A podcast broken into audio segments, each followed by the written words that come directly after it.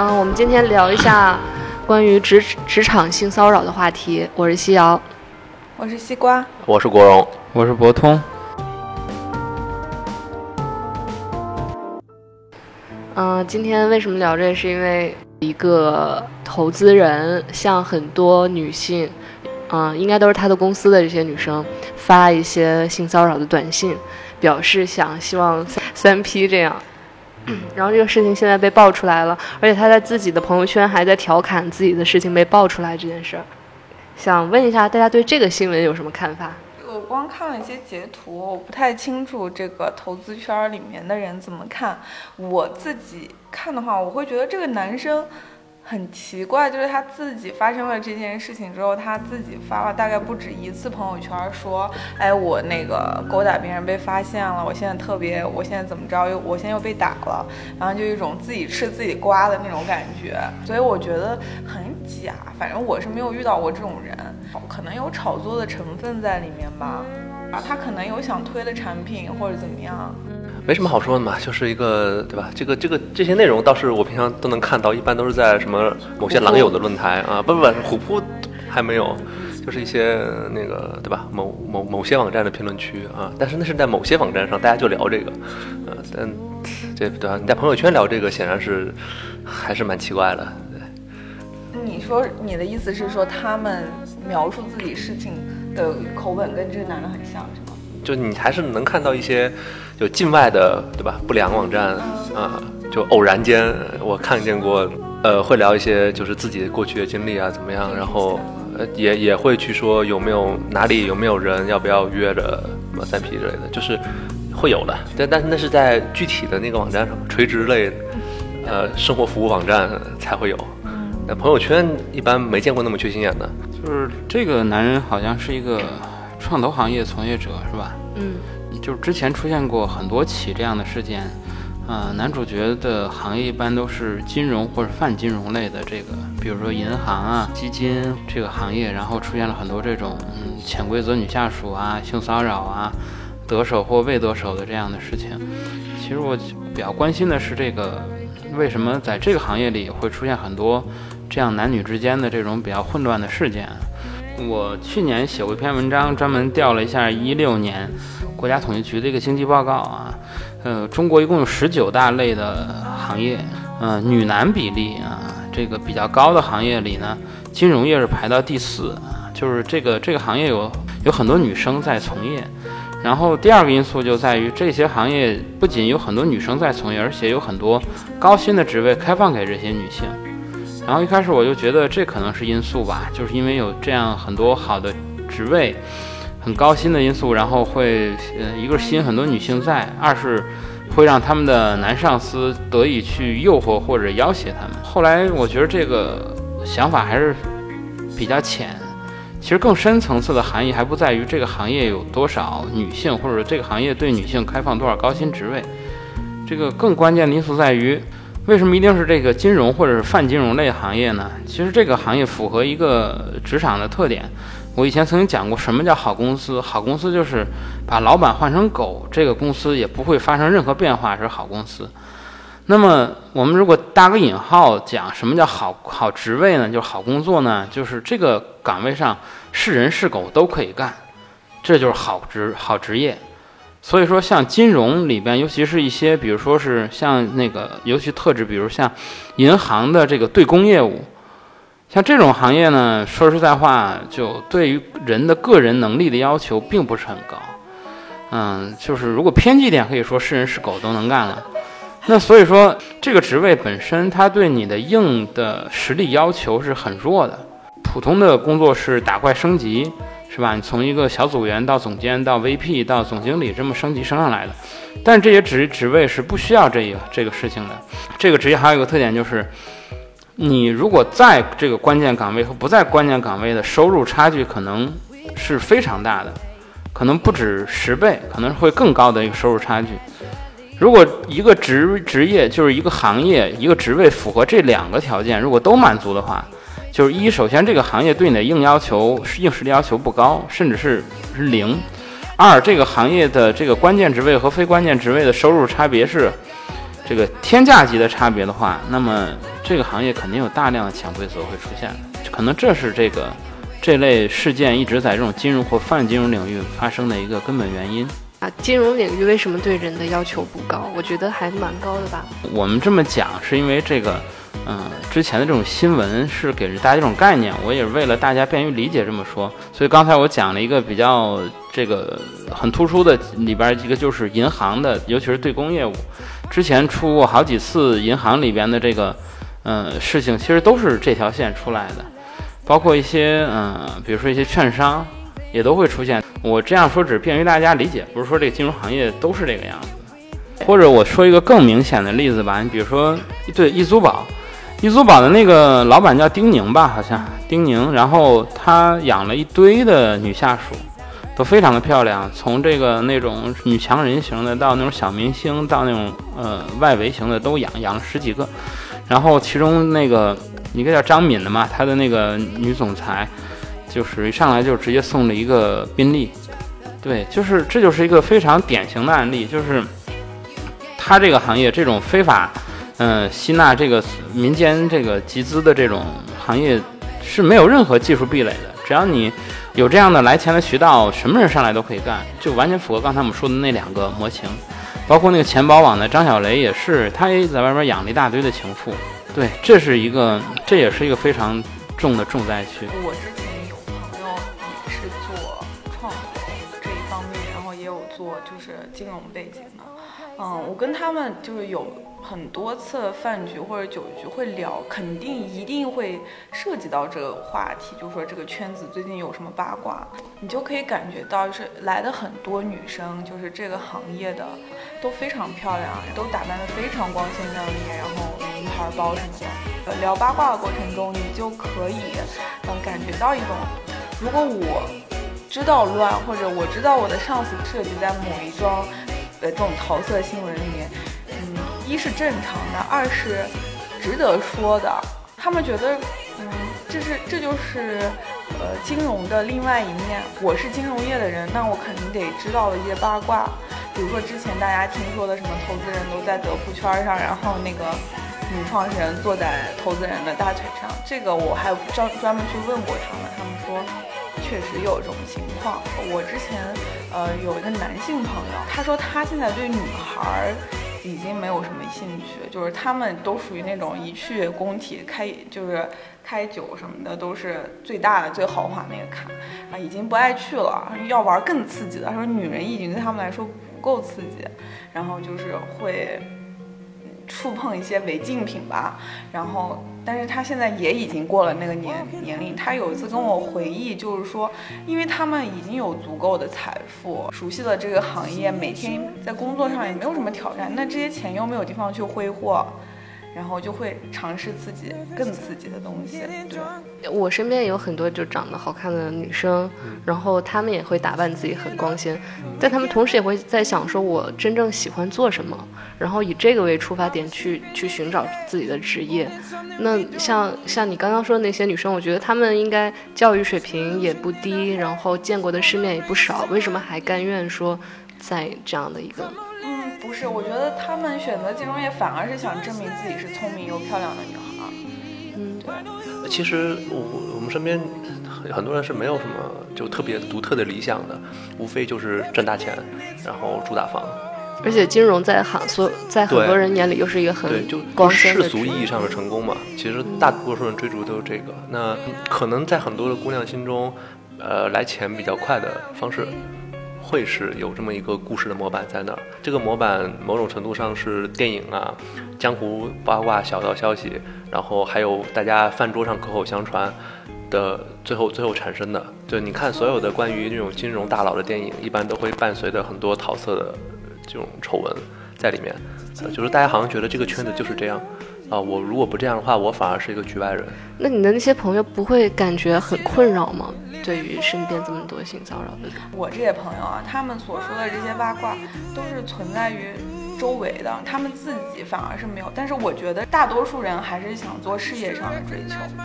我觉得除了金融行业吧，就是咱们所在的这个行业就没有吗？对吧？也有的，就是钱比较少，钱比较少，但是有时候是你因为你具你占据了关键资源，有些人一旦人家有求于你，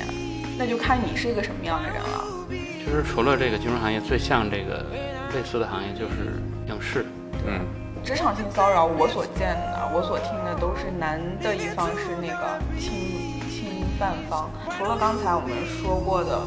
呃，金融业，还有影视业，像还有广告业，广告业又是另外一种，嗯就是他什么也不图，有时候。广告广告是什么都不图。对广告业，然后还有国企，国企里面我知道一个非常夸张的，就是我有一个朋友去，嗯，考公务员进了一家一家国企，很就是高薪，然后又比较闲，然后但是他非常想辞职，他的老上司是那种退休返聘回来的，然后就会给他发微信，然后就说什么啊，我觉得你今天好香啊，什么什么的，然后过一会儿说什么小什么什么小姑娘，你千万不要走，我舍不得你，然后他就没有办法，因为直属上司，所以大部分其实情况都很类似，就是男方掌握着一定权利或者资源，然后以此做威胁去对去去性侵犯他的一些女下属之类的。然后同样反过来，女下属也因为这些东西的牵制，没办法反抗。嗯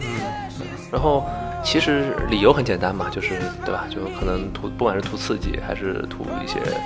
呃就是女生的美色。甚至于就再往深层次的想这个问题呢，其实很多人会发现都是已婚的，或者是说我有女朋友了，完了我还在外面去对吧勾勾搭。或者要挟潜规则别的妹子，这这个东西原因各异了，没没法没法分析吧？可能，但我觉得有一个原因是说，其实中国的这种就年纪比较大的男性，就他某种某种程度上，他觉得自己有权有钱了之后，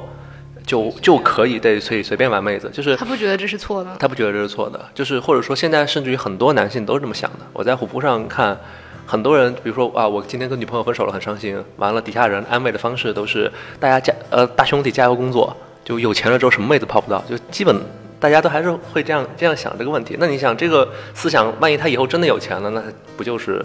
会去对吧？有可能会去潜规则做一些这样的事情。自由恋爱，或者说这种平等的这种去追求，追不上我就换一个的这个这个想法是很正常的。但是有的人可能他会产生，就比如说经历了几次挫折之后，会产生这样的想法，就是但是我别人追上了，那无非就是他比我更有钱。那么如果我有一天比他更有钱的话，我就可以去追更多姑娘。就是这种怎么说呢？这个算是物化女性，或者是算是一种男权的思想，其实还是蛮根深蒂固的。我觉得，就所谓的这些自卑也是从从这儿来。而且中国或或者说东亚建立男性就是给予男性男性自信的方式，都是说你有钱，然后有权你就你很牛逼，没有人说哎你你吉他弹得很好，你很你很帅这样。高晓松那个时代有吗？很多影视剧里面其实带也是明目张胆的在性骚扰，原来在在男权社会觉得很正常，完了是过了很多年之后，大家回头看，哦，这是性骚扰。如果你们要给女生一些建议，你你们觉得有吗？这个东西你的武器无非就是舆论嘛，对吧？你你在其实你在整个行业内，可能想潜你那个人人脉又比你广得多，你又不可能说在这种制度上反抗，那就是舆论舆论的反抗。呃，以前我在印象笔记的时候，就是那个 HR 会直接发那个邮件给你，就给女性的员工，就是如果你在职场上遇到这样的问题，就是你可以写邮件给哪个邮箱，完了这个邮件是绝对隐私的，然后他们会去追究这个责任，等等。嗯，但国内可能稍微不太重视一点吧，国内还是效率优先。我身边有这种事情，就是女生已经觉得非常不适了，然后她去她去跟别人说，她说我觉得谁谁谁在对我骚扰，我我觉得需要帮助或怎么样，那别人说我觉得还好吧，他就说那些话怎么样？我觉得这个事情是现在比较普遍的一个现象。你会鼓励那个女生去？我当然鼓励，我觉得那个男生做法非常过分，而且这个女生已经在聊天中告诉他你不要跟我这样说话，怎么样？我我有个问题想问就是刚才咱们都说的是一个公司里面嘛，一个公司里面可能会发生一件事儿，但是现在是比如说一个行业里面，你在行业的中中游、上游怎么样？大家都在一个行业里面，可能呃你处在不同的阶阶层的这个公司。你跟别的公司联系的时候有有这种关系吗？就是我有求于你，比如说，比如说咱们这个行业就是公关，可能有时候有发稿呀，或者什么有求于你啊，这样，这个时候其实也非常容易发生这种事情。对，呃，比如说男媒体人。然后去骚扰一个女公关，对对对。但是女公关可能并没并不是很愿意并不是很乐意，当然，但是迫于就是说我也还是要跟媒体搞好关系，所以或者说如果你不答应我这个稿就不发了。啊，在类似于这样的这种对，因，为他啊掌握一些核心的资源，这个意思。对。对，对，所以这这个可能也会涉及到一些性骚扰。从我的角度出发，我觉得就还是就没有哪份工作是你丢了不行的，然后也没有哪个行业是你一定要去，不去你就不行，或者说你如果得罪了他，你就在这个行业里消失了。我觉得应该不至于到这么严重，所以就还是先照顾好自己，把自己的利益都看护好，有不舒服的就马上说，然后。尤其是我觉得男生很容易挑那种所谓的软柿子去捏，嗯，就不要成为这样可以被人捏的软柿子吧。遇到这种事情，其实大部分都是在教育女生，哎，要要怎么保护自己，啊，怎么怎么样。其实这是一个很，就你知道，在知乎和虎扑上有一个讨论了很多年的那个鸡生蛋蛋生鸡的问题，嗯，就是打个比方啊，就是女生要不要穿着暴露的晚上走出去，就是走在街上，嗯呃，女生往往比较女权的观点是认为我穿什么是我的自由，啊、嗯应该是教育那些人不要来侵犯我。但男生呢认为就是说你在不穿不不暴露的情况下，是可以有效的减少被侵犯的可能性的，那你就不应该去穿，就是这这就是完全是一个那个你知道鸡和蛋的问题了。对，对，就其实你们你们会怎么看？就是从女生的角度会怎么看这个问题？我觉得都有道理。嗯，就是虽然说就是怎么说，就是 我不想被限制我的自由，任何自由，包括着装的自由。然后同时呢，你也要知道这个世界上坏人是永远存在的。就是你从你自身出发，就是在讲说你自己要保护你自己嘛。就假如说这，假如说这个地摊儿说它就是地沟油，它生产东西就是有毒的，然后你别人告诉你说你不要去吃了，这家对身体不好，你说我有我的选择自由，你为什么不让我吃？你在侵犯我的自由。就你这么想是对的，但同时你是不是也要想说你如何保护自己？是不是去挑一家干净一点的馆子去吃？我觉得都是都是他应该做的吧。就你保护自己，首先就是你的责任吧。嗯，追求自由是对的，然后只要你能承受你选择自由的风控就可以。就是，就是你刚刚说那次就是男女思维的差别，我我我女生觉得我就要穿，但男生从觉得说从理性角度上，你有你有办法去规避这个风险，你自己不去规避，对对，所以我觉得就是刚刚小说确实都有道理，但是如果女生觉得我为了追求我的自由，我可以承担可能百分之五十、百分之五十的风险，那我就去做就好了。嗯是因为你们肯定也会涉及到，比如说跟同一行业的男性打交道这么一个过程，你们有没有什么这种有意的保护自己的方式？在公共汽车上面，如果遇到了，我会说，我会去说那个人。但是其实我觉得有是有危险的，就是他有可能会把你怎么样，但你没有反抗的能力。但当下的时候会很气愤，所以我觉得如果这个事情发生在职场，我应该是也是会很生气，不顾一切的去把他揪出来，然后去想办法去报复他。我觉得这个我这个心里是掩饰不掩饰不了。所以说，个穿短裙子的女孩都在包里有一个防狼喷雾，每一个在职场上可能受到威胁的女孩都还有个自媒体。国荣，就假如说你有现在你有很多钱，然后你有很好的社会地位，你觉得你自己在对待这个两性或者是这种婚姻等等的，就是他男他有钱了会不会变坏？就会不会有一些别的？不虽然这个假设不太成立，对我得先有钱，我觉得。这个这个问题是这样，呃，没有，我我我是我认为是这样啊，就是嗯，首先你不确定，就是很坦诚的说你不知道，因为你所有的东西都是在变化的嘛，你你不知道到那个时候你遇到了什么样的情况，对，然后嗯，但我是觉得有一点吧，就是不要老想着这个事情，就是不要老想着男女关系这个事情，你爱好多元化一点啊，就是 刚才西瓜说那个，当然了，也也那那个有违禁毒品那些也不要沾啊，对，但是但我的意思就是说，有一点别的爱好啊，就不要老是在这个问题上想来想去，就是，嗯、当你不是说整天的去纠结这个事情的时候，可能那种自卑的情绪，就是所谓的那种，因为你知道直男是蛮容易自卑的，因为基本上在年轻的时候，自己会喜欢的女生一般都追不上，这这是这是这是一个定律嘛，就是往往往都是这样的嘛，就是你看所有的那个苦情直男作品，全是全是这么描述的，就是呃，一般来说。就就虽然这个这么说不不女权呢，一般来说你对男生的期望会更高嘛，就一个、嗯特别是一个家庭里，对吧？就是你啊、你是要继承家业，你以后要对吧功成名就、衣锦还乡，然后呃你对吧？就就算你你要娶媳妇，你也是男方买房，就等等，这这种社会压力其实都还是在，当然现在在缓解啊，就是就是说逐渐的女性独立之后，啊、这个这个这个这个观点转变，但你大的社会环境还是这样。就决定了，就是你的这种自卑感挥之不去。就是啊，我在这个年龄，如果我不是比女生有钱很多的话，那么我就肯定追不到她。她会有一个这样的心理的期许在那儿。所以是一旦稍微有了一些权利或者是金钱上的成就，就会有恃无恐啊，嗯，就是，哎，反正也是挺挺挺悲催一个事情、啊。对，所以平权很重要啊，男女男女平权很重要啊。这样的话，男性的压力会减少很多，呃，就这种状况会减少啊。你你你现在是什么状态？就假如说结婚之后，呃，需要你辞职在家照顾家里，你可以接受吗？就是如果你的老婆能赚足够的钱养家，